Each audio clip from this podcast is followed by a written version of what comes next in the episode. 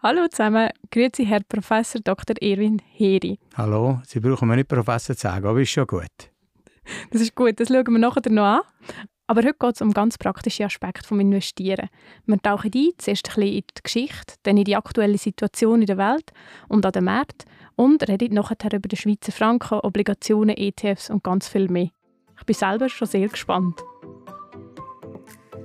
Money Matters, der Podcast von Miss Finance mit mir, Angela Migind und spannenden Experten, die ihre Sicht über Geld teilen. Danke an dieser Stelle der Bank Claire, der Sponsorin von Money Matters. Merci vielmals, dass die Bank Claire uns Podcast-Folge für Podcast-Folge begleitet. Heute reden wir also ganz konkret über aktuelle bzw. generelle Herausforderungen, die Investorinnen früher oder später begegnen. Dafür habe ich mir Erwin Heri an die Seite geholt, der sein Wissen mit uns teilt. Die eine oder andere kennt ihn vielleicht schon von FinTool, der Schweizer Videoplattform für, für Finanzwissen. Bevor ich jetzt aber noch viel länger in die Vorstellung hineingehe, würden Sie sich gerade schnell selber vorstellen? Ja, ich mache das sehr gerne. Also ich bin äh, ursprünglich, äh, das merkt man im Dialekt, ich bin nicht von Zürich, ich bin äh, von Solothurn, Solothurn, bin Solothurn aufgewachsen, bin dort in die Kantonsschule, bin nachher auf Basel äh, an der Uni, habe der Uni äh, ein Studium gemacht für Nationalökonomie, habe dann doktoriert dort und bin dann nach Amerika gegangen, habe dort an einer Habilitation geschafft, bin dann zurückgekommen an die Uni, habe habilitiert und bin dann Professor gewesen, eine Weile. Und äh, bin dann auch eine Weile an der Uni geblieben als Oberassistent und Dozent, äh, bin aber nachher in die Praxis gegangen, bin dann Anlagechef vom früheren Bankverein geworden später Anlagen- und äh, Finanzchef der Winterthur Versicherungsgruppe, heute AXA. Äh, habe dort 130 bis 150 Milliarden Franken gemanagt. Also nicht nur die theoretischen Sachen, sondern auch die praktischen Sachen gelernt. Ich bin während meiner ganzen Karriere in der Praxis aber äh, Professor geblieben und Dozent geblieben. Ich war eigentlich im Normalfall am Montag an der Uni, gewesen, habe dort meine Vorlesung gehalten, habe Doktoranden betreut, habe Assistenten gehabt. Äh, mich hat immer interessiert, so Kombination zwischen Theorie und Praxis. Also was kann Praxis von der Theorie lehren, aber es gibt durchaus auch die anderen Wege, so dass nämlich Theorie auch von der Praxis kann lernen Und äh, durch das äh, habe ich eigentlich ein interessantes Wissensgebiet, wenn Sie so wollen. Ich, ich, ich verstehe Theorie, äh, tue zum Teil auch immer noch theoretisch arbeiten und habe praktische Erfahrung, ich weiß, was Geld und Brief ist. Und das hilft, das hilft nicht zuletzt auch den Kunden, die wir haben bei Fintool, wo wir äh, eine Plattform, eine Wissensplattform baut haben, videobasiert, wo zweimal pro Woche ein Video ausstrahlt über Geldsachen, zum Teil Theorie, zum Teil Praxis, einfach das, was gerade interessant ist, das, was so läuft.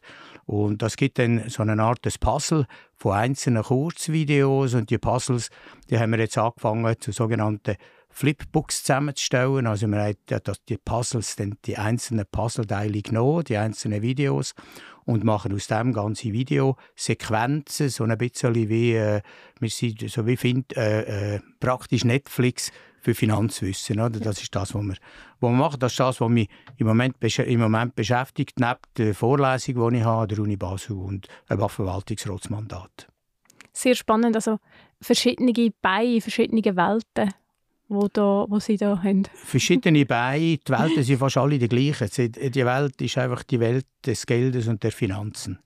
Ja, Von der, über die Welt reden wir jetzt gerade, weil man hat ja ein bisschen das Bauchgefühl, dass die Welt gerade brennt und es ist an allen Ecken und Enden schwierig und wir leben in nicht so einer guten Zeit. Und Sie sind schon lange investiert, beobachten das Ganze schon lange, beobachten den Markt auch schon lange. Ist es wirklich so, dass wir in der gefühlt schlimmsten aller Zeiten leben? Ja, wissen Sie, sagen es hat jede Generation das Recht zu meinen, das, was sie erlebt, ist gerade das Schlimmste, was sie gegeben hat, ist natürlich überhaupt nicht so. Also, ich habe den Finanzmarkt noch nie ruhige Zeiten erlebt. Aber ich hatte den Finanzmarkt schon x Interview gehabt, wo es geheißen hat, Gott, ist das jetzt eine schlimme Zeit. Und es ist eigentlich nie eine einfache Zeit. Äh, Wenn es eine einfache Zeit wäre, dann würde man wahrscheinlich weniger verdienen, weil dann wäre es risikolos. Und äh, darum sage ich, wir haben einen Haufen, wenn Sie so, ich tue gerne so historische Sachen machen, oder?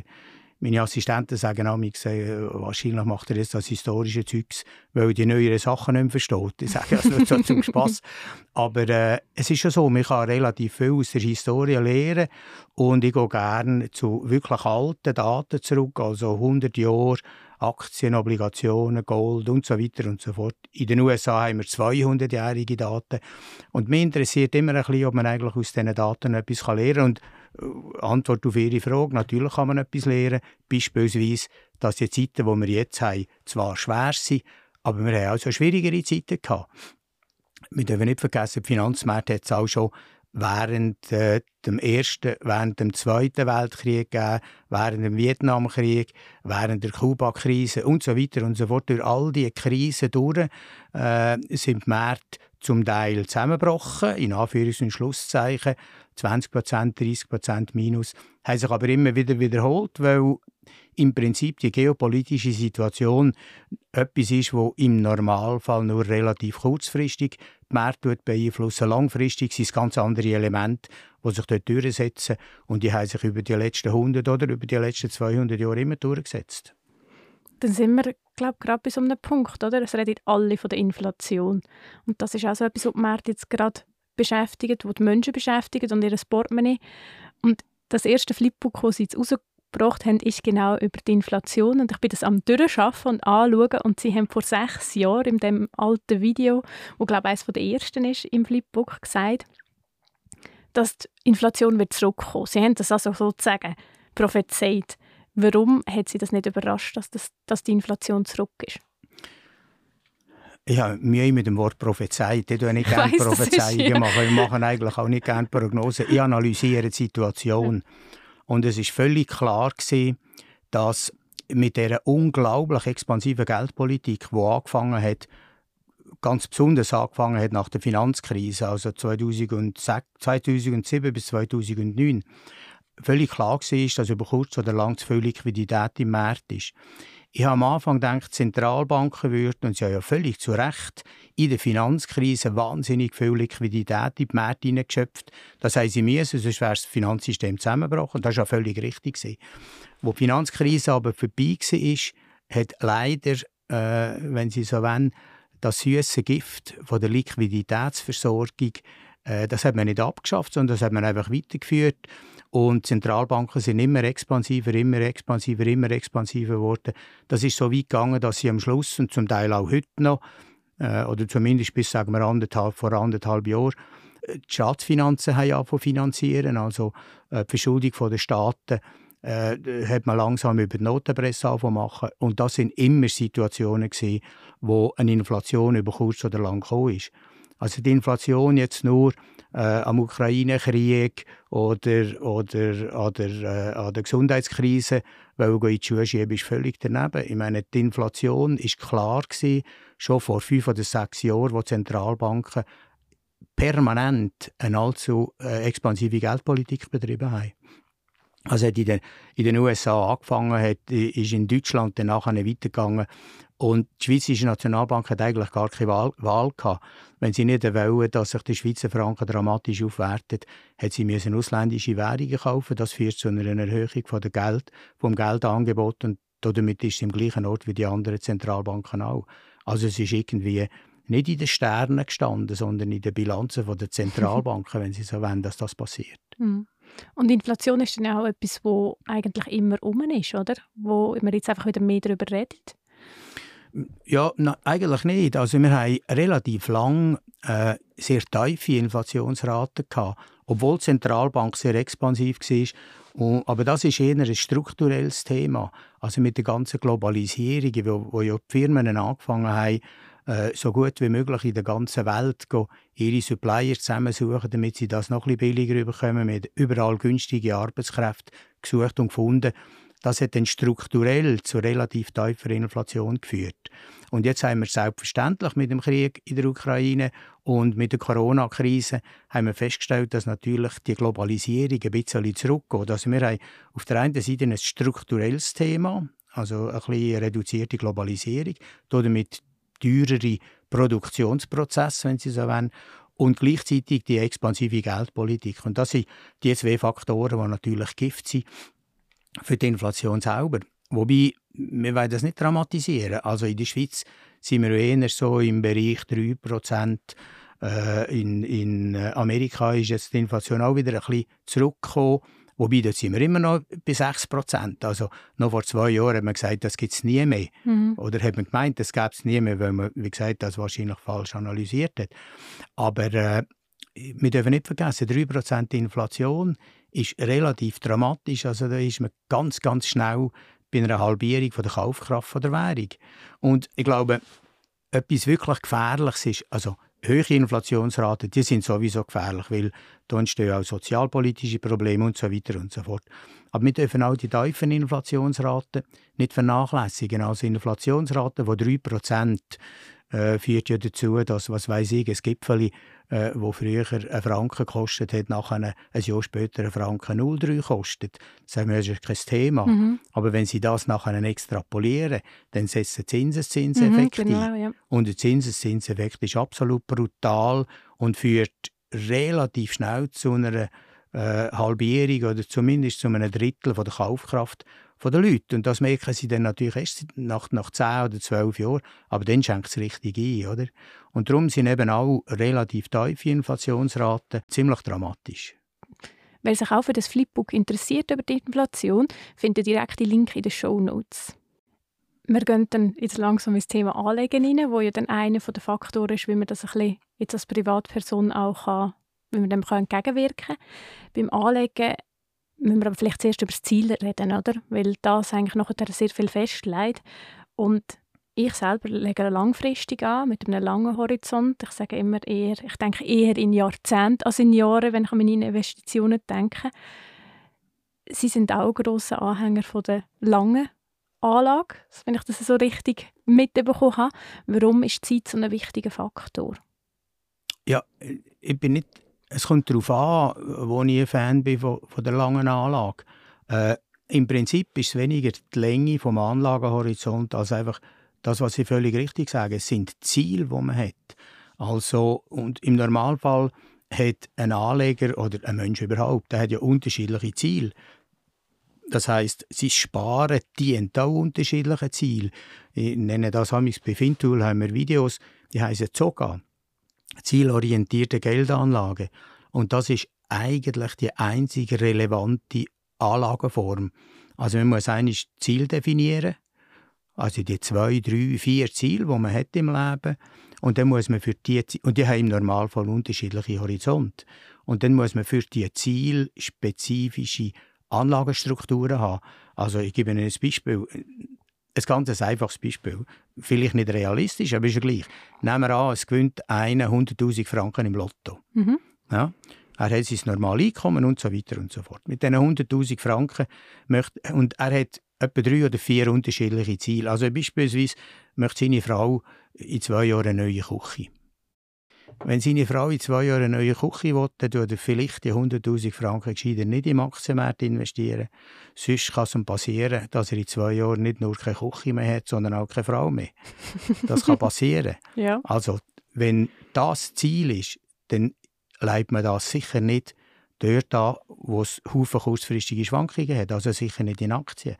Ein anderes Ziel kann sein, dass die zwei einen Sohn haben oder eine Tochter, die nicht gut tut in die Schule und die muss in drei Jahren für vier Jahre in eine Privatschule. Das kostet wahrscheinlich auch 100'000 Franken. Da wieder genau das Gleiche. Das Geld, wenn das Geld für das soll gebraucht werden, dann muss es zielorientiert angelegt werden, sprich mit einem Anlagehorizont von drei bis vier Jahren. Da kauft man auch keine kurzfristig volatilen Sachen. Oder und ein Ziel, das wir alle zusammen haben, unabhängig von der Küche und von den Kindern, mhm. die in die Privatschule müssen, ist die Altersvorsorge.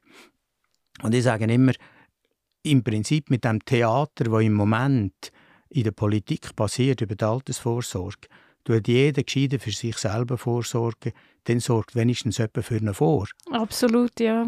Und äh, darum sage ich, wenn, wenn man jetzt junge Leute hat, also wenn, wenn ein 30-Jähriger sich entscheidet, zum Beispiel mit diesen 100'000 mhm. Franken für seine Altersvorsorge vorsorgen, mit einem Anlagehorizont von 20, 30, 40 Jahren, dann kauft er 100% Aktien. Das heißt, seine Anlagestrategie unterscheidet sich radikal, je nachdem, was für Ziel das er hat. Und jede andere Geldanlagenform ist völlig daneben. Sie muss zielorientiert sein. Und darum sage ich, im Zweifelsfall hat einer nicht ein Depot, sondern drei, vier Depot und seine wie man dem so schön sagt, seine Overall Asset Allocation, seine Gesamtallokation, die er dann nachher irgendwann beim Steuerzettel sieht, oder? ist im Prinzip nichts anderes als ein zufälliges Aneinanderreihen von Allokation von diesen Einzelanlagen. Das ist ein bisschen der Punkt.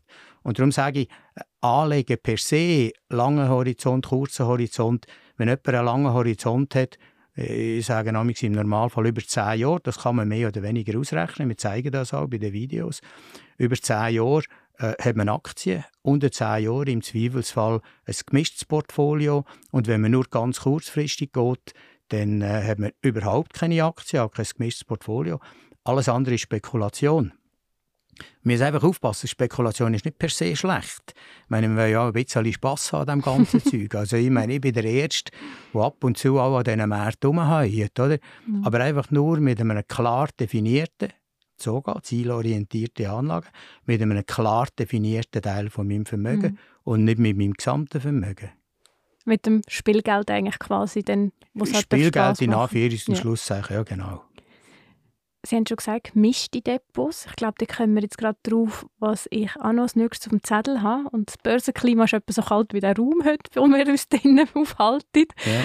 Oder frostig. Und in den Medien ist wieder gerade vermehrt das Thema Obligationen aktuell. Ich habe das Gefühl, im Moment von allen Seiten wird das so fast ein bisschen als Allheilmittel propagiert. Ist denn das jetzt wirklich eine Option?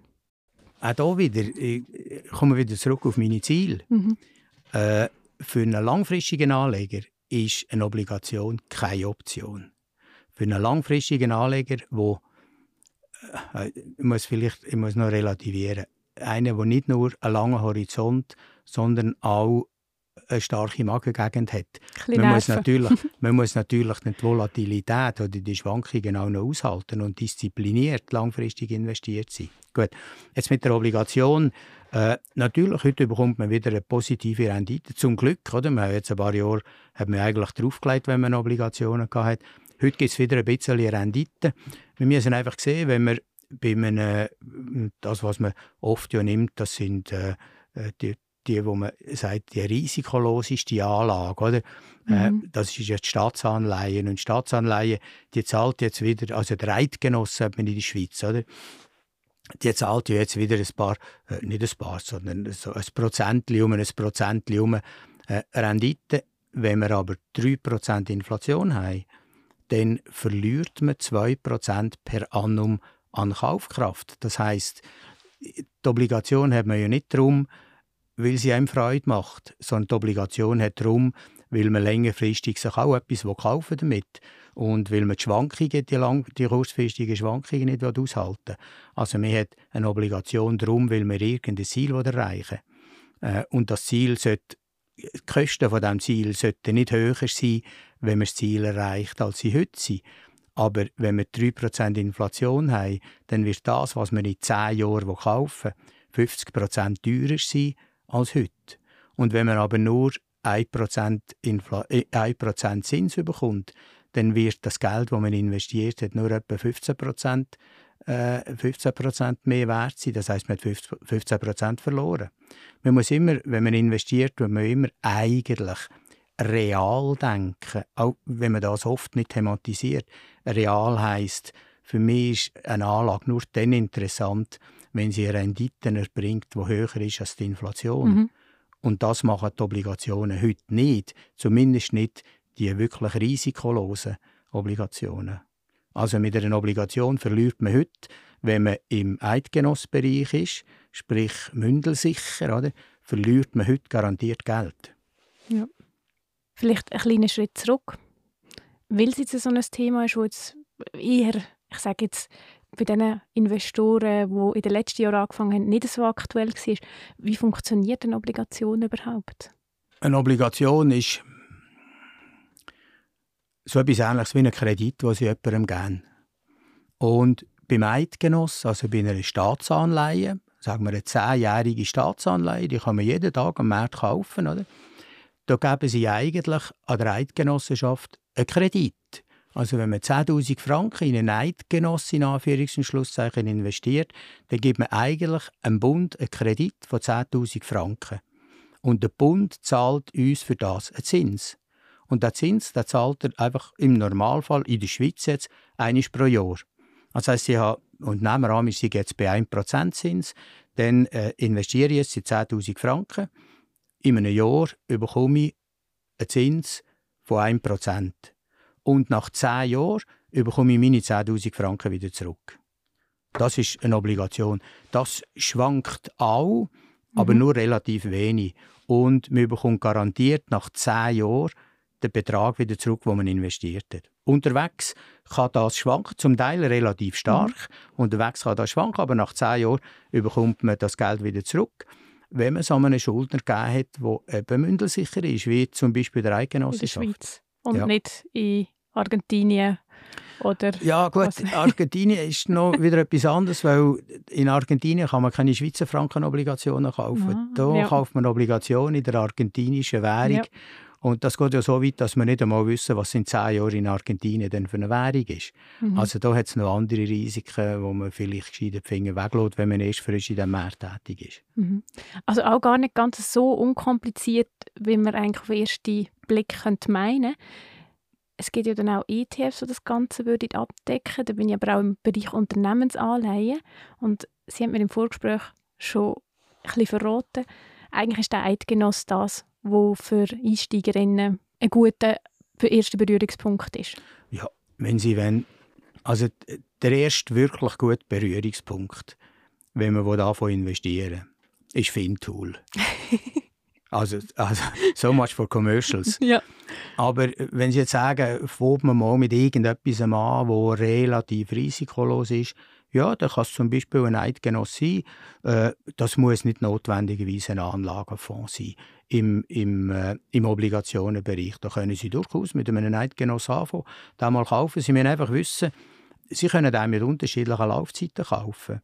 Aber wenn Sie jetzt einen kaufen für 10 Jahre, dann müssen Sie wissen, Sie bekommen in 10 Jahren garantiert das investierte Geld zurück. Aber unterwegs kann halt doch auch einiges passieren, weil die werden am Markt gehandelt und äh, der Preis äh, von so einem Eidgenoss in, innerhalb von der Laufzeit ist abhängig von der Zinsentwicklung in unserem Land. Und wenn Zinsen sinken, dann steigt der Wert von dem Eidgenoss. Wenn Zinsen steigen, so wie jetzt gerade, dann sinkt der Wert von dem Eidgenoss. Und wenn Sie für 10.000 Franken gekauft haben und Zinsen steigen, dann kann unterwegs der Eidgenoss auch plötzlich nur noch 9000 Franken wert sein. Aber sie wissen, dass sie nach 10 Jahren die 10.000 wieder zurückbekommen. Mhm. Also es ist nicht eine Nullschwankung. Es gibt auch das Prozent nicht vollständig risikolos. Es gibt an diesen Märkten nichts risikolos. Wenn Sie das Geld bei einem Sparbüchlein haben, dann haben Sie es auf der Bilanz der Bank, dann haben Sie das Bankenrisiko. Wenn die Bank Belly abgeht, Konkurs macht, dann ist Ihr Geld, das auf dem Konto ist, bis zu einem Betrag von 100'000 Franken, Grössenordnung, mhm. ist weg. Äh, der Staat versichert die Gelder bis 100'000 Franken, aber ganz grundsätzlich, wenn Sie also auf dem Konto Korrent haben, zu de facto Nullzinsen oder ganz, ganz tiefen, dann haben Sie Bankenrisiko. Wenn Sie einen etwas höheren Zins wollen, dann kaufen Sie einen Eidgenoss. Dann haben Sie das Risiko der Eidgenossenschaft. Wenn Sie nachher weitergehen, Unternehmensanleihen, dann bekommen Sie noch einen höheren Zins, dann haben Unternehmensrisiken. Auf, auf Mundart, there is no such thing as a free lunch. Sie gehen immer Risiken ja. wenn Sie investieren. Und wenn Sie das nicht wollen, dann haben Sie es daheim im Tresor und dann haben Sie das Risiko, dass eingebrochen wird. Was ja gemäss dem ho hohen Umlauf von Schweizer Tausiger Franken Nötli eine beliebte Option zu sein scheint. Sieht so aus, ja. ja. Gut, wir haben das Thema Währungen jetzt schon ein paar Mal gestreift. Es gibt für Schweizer Anlegerinnen und Anleger ein gewisses Währungsrisiko, das wir tragen bei jeder Investition. Oder? Und so, wie ich das jetzt richtig verstanden habe, bei Anleihen. Wie kann ich mit dem umgehen? Ja gut, äh, es gibt direkte und indirekte Währungsrisiken. Äh, die direkten Währungsrisiken sind die, wenn Sie sagen, nehmen wir nochmal Argentinien, mhm. oder? das ist vielleicht gerade ein, ein extremes Beispiel, nehmen wir etwas anderes, nehmen wir amerikanische Staatsanleihen. Wenn Sie amerikanische Staatsanleihen, das ist ja auch mehr oder weniger mündelsicher. Nicht ganz so mündelsicher wie der Schweiz, weil die Schulden vom amerikanischen Staat sind ein an einem anderen Ort als in der Schweiz, aber das brauchen wir jetzt hier nicht zu diskutieren. Also mündelsicher amerikanische Staatsanleihen. Dann haben Sie im Prinzip zwei Risiken. Sie haben das Risiko von der Zinsentwicklung in Amerika, dort auch, wenn Sie zehnjährige Anleihen unterwegs schwankt das mit der Zinsentwicklung in Amerika. Also das ist ein Risiko, das Sie haben. Und das zweite Risiko ist das Dollarrisiko, weil die kaufen sie in Dollar. Oder? Die amerikanischen Anleihen werden in, in Dollar emittiert. Es gibt keine äh, äh, Staatsanleihen aus Amerika, die in Schweizer Franken emittiert wird. Dann haben sie das Risiko. Ob sie das eingehen der Punkt ist eigentlich das, die wissenschaftliche Forschung zeigt, dass solche Währungsrisiko nicht mit einer Prämie abgeholten werden. Mhm. Wir haben vorhin gesagt, dass eigentlich ist, sind überall haben wir Risikoprämien. Je nachdem, wie groß das Risiko ist, ist die Prämie dann höher. Währungsrisiken werden nicht mit einer Prämie abgeholten. Das heißt, das gehen sie ein, wenn sie vielleicht wissen sie es nicht einmal, mhm. dass sie das eingehen. Ja. Äh, und sonst gehen sie es ein und sie bekommen nichts dafür. Das ist eigentlich nicht ein gutes Risiko für eine Geldanlage. Ja, das klingt logisch. Und das gehe ich ja immer ein, oder? Das gehe ich auch ein. Wenn ich jetzt einen ETF kaufe, wo scheinbar in Schweizer Franken ist, aber sagen wir dem MSCI World, wo ja doch irgendwie 70% Amerika drin hat, dann sind die Unternehmen und auch die Schweizer Unternehmen ja trotzdem alle einem Währungsrisiko ausgesetzt. Gut, das ist auch wieder ein direktes Risiko. Wenn Sie, wenn mhm. Sie einen mhm. internationalen ETF, MSCI World ETF kaufen, dort sind Währungsrisiken drin, auch wenn Sie da in Schweizer Franken kaufen, natürlich, weil das ist in, Ausland, in ausländischen Unternehmungen. Oder? Dann haben Sie das ausländische Unternehmensrisiko und äh, das Währungsrisiko. Das sind die Sachen, die Sie dort haben. Auf der anderen Seite ist es so, dass das ja von Profis gemanagt wird. Also die Währungsrisiken, die innerhalb von einem MSCI World sind, die sind wenigstens von Profis gemanagt. Das hilft nicht immer. Äh, sie wissen zwar, wie das man es macht, aber äh, es hilft trotzdem nicht immer. Also das ist auch eine Form von direktem Risiko. Ja, vorhin gesagt, es gibt noch auch, äh, auch noch indirekte mhm. Risiken. Mhm. Also wenn Sie zum Beispiel eine Nestle-Aktie kaufen, Nestle-Aktie, die ist in der Schweiz kotiert, die wird in der Schweiz in Schweizer Franken gehandelt, aber die Nestle hat natürlich Währungsrisiken auf ihrer Bilanz. Äh, Tochterfirmen in Amerika produziert Währungsrisiken für die Rechnungslegung in der Schweiz. Aber auch dort, das sind Währungsrisiken, die von Profis gemanagt werden. Also viel besser als ein, Pro, äh, äh ein internationaler, äh, was weiß ich, Konzern-CFO von einer Nestle, viel besser als der die Währungen kann managen kann, wahrscheinlich niemand die Währungen managen. Also dort sind sie relativ sicher. Darum sage ich amigs, das sind effektiv indirekte Währungsrisiken, die akzeptiere ich jetzt in meinem Portfolio, mhm. wenn ich zum Beispiel die Nestle als, äh, als Anlage verwende. Das heißt auch ein Hedging, wo ja dann wieder nicht das Unternehmen würde machen, sondern wo dann der Herausgeber von dem Produkt würde vornehmen, wo ich ja. zusätzlich zahle. Wie sieht es denn mit dem aus? Ist das etwas, was sich lohnt? Das sind auch Profis, aber auch dort. Die Währungsrisiken lohnen sich per se nicht. Was sich aber je nachdem lohnt, ist, dass sie investiert sind in einer amerikanischen Unternehmung aber sie möchten das Währungsrisiko nicht. Sie werden für das zwar nicht belohnt, dass, dass sie das Hedging machen, im Gegenteil, sie müssen etwas zahlen dafür, aber wenn sie das ausländische Unternehmensrisiko wenn, also wenn sie ein Apple oder, oder Coca-Cola-Aktie wenn, dann wenn sie das Coca-Cola-Risiko und Schweizer Frankenrisiko bzw. Dollar oder das Währungsrisiko können sie dann abhatchen. Dann haben sie ausschließlich das Coca-Cola-Risiko, das sie vielleicht wollen. Jetzt ist es im Moment so, dass wenn ich deutsche Staatsanleihen kaufe, ist das auch relativ sicher, oder? Und ich komme mehr Zins über. Oder mache ich da gerade eine Fehlüberlegung? Nein, das, das, das, ist einfach ein Statement, das ist ja nicht eine Überlegung.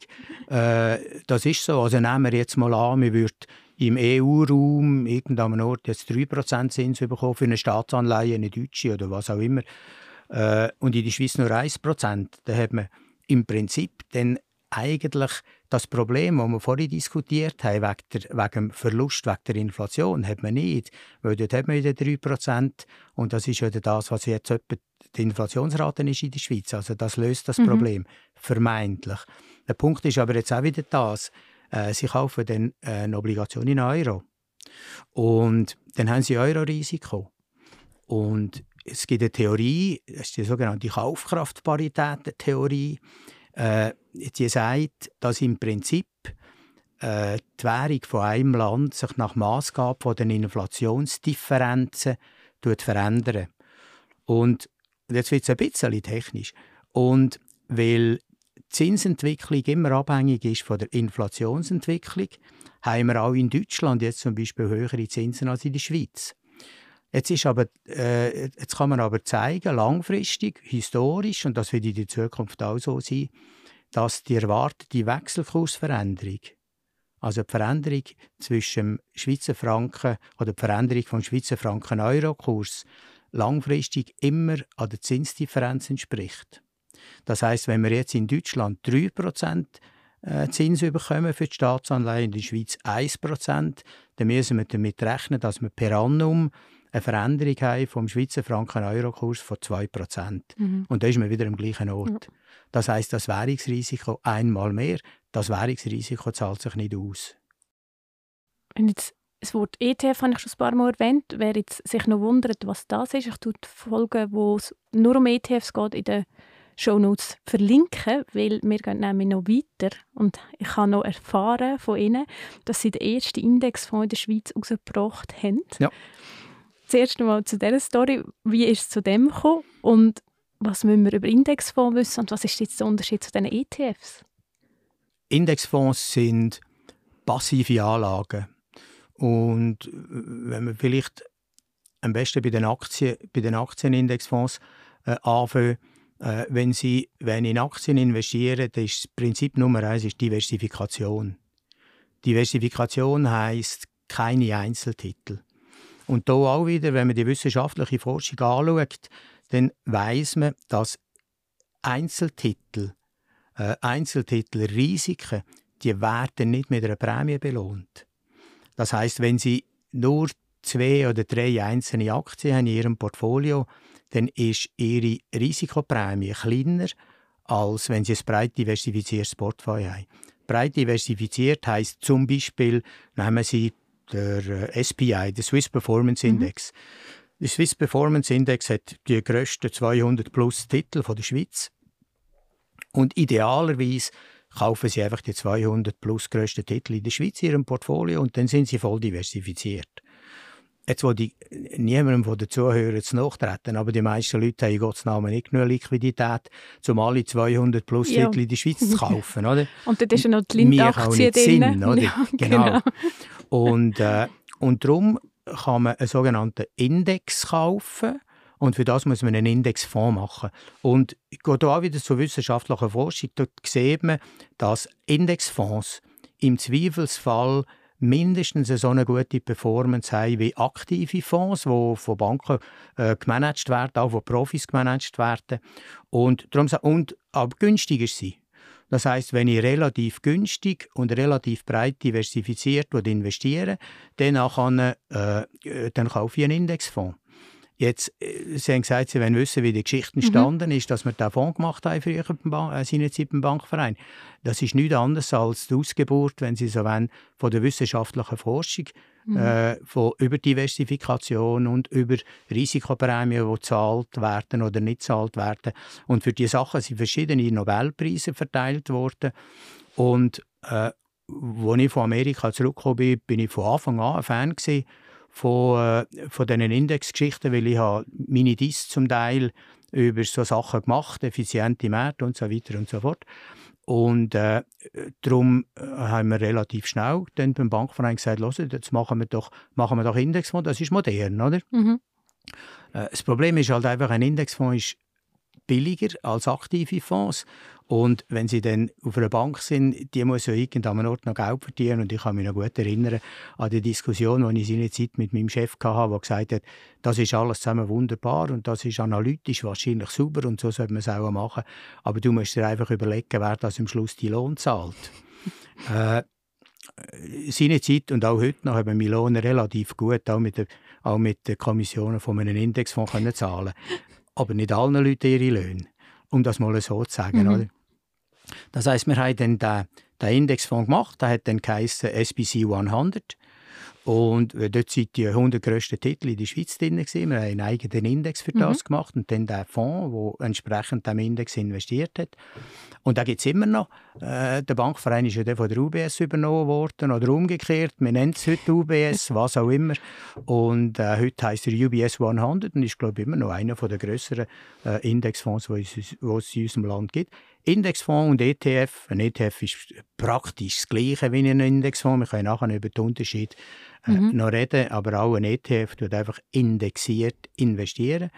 Äh, und das ist eine gute. Äh, sie haben vorhin gefragt, wie soll der jemand, der jetzt frisch an den Markt geht, investieren? Da haben wir gesagt, wenn er sehr konservativ ist und keine grossen Risiken, dann kann er ja mal mit einem Eidgenoss anfangen.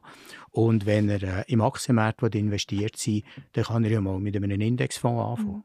Mhm. Oder mit einem ETF. Es ist ja, glaube ich, auch erwiesen, dass die meisten Anlegerinnen und Anleger besser fahren, wenn sie eben einfach auf einen ETF setzen, anstatt wenn sie von selber Stockpicking machen. Das ist auf jeden Fall so, ja. ja. Stockpicking ich sage auch, wie gesagt, ja, vorhin schon gesagt, man muss auch noch ein bisschen Spass haben an dem ganzen ja. Zeug, oder? Und natürlich macht es Spass, Stockpicking zu machen oder vielleicht äh, Bitcoin mal ein bisschen zu kaufen und so im Zeug rumzuheuen, oder? Aber ihnen das amigs dann ein Core Satellite mit dem Kern von der Anlage sollte man entweder, wie gesagt, Eidgenoss haben oder wenn man Kern von einem Aktienportfolio sollte, in, sollte immer der Index sein. Mhm. Und wenn Sie neben dem Index, eben Satelliten, oder, noch mit irgendwelchen anderen Sachen umspielen, dann ist das gut, dann kann man das machen. Einfach nicht mit allzu viel vom Portfolio. Absolut. Kann ich unterschreiben. Das war eines meiner Learnings nach den ersten Jahren an der Börse, dass, mehr, also dass die ETFs besser gelaufen sind, als die Sachen, die ich selber ausgesucht habe. Oder? Und, äh, Sie haben eben nicht mit Fintool angefangen, sondern mit dem Umhauen. ich habe mit einem ETF angefangen und dann, nachher, dann ist ja alles so gut gelaufen und dann habe ich typisch auch Anfängerfehler gemacht mit dieser Selbstüberschätzung und denkt, ich komme ja da schon ein bisschen raus und habe ganz viele Einzelaktien gekauft. Das ist am Anfang super gelaufen. Und als der Markt dann schwieriger geworden ist, ist es ja auch ein Klassiker, dass eigentlich dann der ETF ähm, sich als besser herausgestellt hat. Genau. Ja, ja, das ist so. Ja. Aber ich habe jeden Fehler irgendwie mal selber ausprobiert, aber ähm, man kommt dann immer zu dem zurück, wo irgendwie schon irgendwo gesagt worden ist. Genau. Ähm, Indexfonds habe ich jetzt aber keine. Ich, ich bin eher, habe eher mit ETF angefangen, weil das einfach auch in der Literatur glaube ich, ein bisschen präsenter war. Es gibt aber auch ein paar kleine Unterschiede zwischen diesen zwei Sachen, oder? Ja, es, es gibt eigentlich grosse Unterschiede. Also äh, ein Indexfonds, den kauft man bei der Fondsgesellschaft. Da lädt man denen an und der wird dann am Oben abgerechnet, nach dem Kurs, der am Oben ist, und am nächsten Tag verrechnet. Beim ETF ist das ein bisschen anders. Äh, da geht man an und kauft das wie eine Aktie. Also Sie können jetzt anrufen an der Bank und Sie kaufen jetzt einen ETF. Dann kaufen Sie jetzt, äh, denn die Preisstellung ist eigentlich entsprechend dem Index heute, beziehungsweise entsprechend der Situation von Angebot und Nachfrage. Weil, wenn Sie den ETF kaufen, dann kaufen sie ihn einem ab, den er schon hat. Mhm. Also es ist wie normal an der Börse. Mhm. Sie kaufen ja, wenn sie eine Aktie kaufen, dann kaufen sie jemandem die Aktien ab. Oder? Und beim ETF ist das auch so. Und da hat man ab und zu noch ein bisschen so Geldbriefspannen.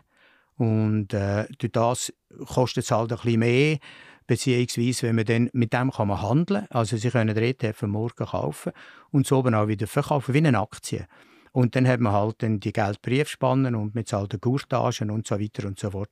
Beim Indexfonds zahlt man eine Kommission, das zahlt man einig und der Indexfonds tut man eigentlich nicht regelmäßig handeln, sondern da kauft man, weil man gesagt hat, das kaufe jetzt von der Long Run und dann ist da drin, dann zahlt man eigentlich die Kommission und äh, beim ETF, das ist halt eher, wenn Sie so ein bisschen kürzenfristiger rein, raus, rein, raus wollen, äh, das lohnt sich zwar im Normalfall nicht, aber wie es Ihnen passiert ist, das merkt man erst nachdem, dass man das Geld schon gezahlt hat, in Gottes Namen, Aber das sind die Unterschiede. Es hat auch zum Teil noch ein bisschen steuerliche Unterschiede, aber das ist dann ganz abhängig davon, in welchem Kanton und in welchem äh, Vermögenssegment man sich befindet und so weiter und so fort. Aber da gibt es schon, schon Unterschiede. Zum Abschluss frage ich meine Gäste immer, was sie sich würden wünschen, wenn sie einen Wunsch frei hätten oder einen Zauberstab hätten. Und die Frage übergebe ich, Ihnen jetzt auch gerade. Was würden Sie sich wünschen von Anlegerinnen und Anlegern in der Schweiz oder vielleicht von denen, die noch nicht anlegen? Ich würde mir eigentlich wünschen, dass die sogenannte Financial Literacy, das heißt das generelle Wissen vom Publikum über Geld, Finanz, Wirtschaft besser wäre, als es jetzt ist. Wir probieren mit Fintool seit zehn Jahren das zu verbessern. Äh, ich glaube, es klingt, es ist uns auf jeden Fall noch nicht gelungen. Viele Leute äh, kommen und schauen die Videos an, aber äh, es verbessert das Geld, äh, Geld und Wirtschaftswissen, das würde helfen, und zwar jedem Einzelnen. Und das ist eigentlich etwas, was noch schön wäre, wenn man da ein bisschen arbeiten daran. Der Bund kann das fördern oder irgend... Ja, nein, das brauchen wir nicht zu machen. eigentlich schon... Nein, eigentlich wäre es eine Demokratisierung auch vom Geld, oder? Wenn alle mehr wüssten, wie sie das Geld handhaben können und was sie damit können bewirken mit Geld und was Geld ist ein Instrument eigentlich schlussendlich und von dem her finde ich die Gedanken sehr schön, wenn alle ein bisschen mehr sich würden kümmern, hätte jetzt auch mehr Einfluss. Also wenn sich alle besser würden orientieren, würden sie definitiv mehr verdienen mit dem Geld oder weniger verlieren.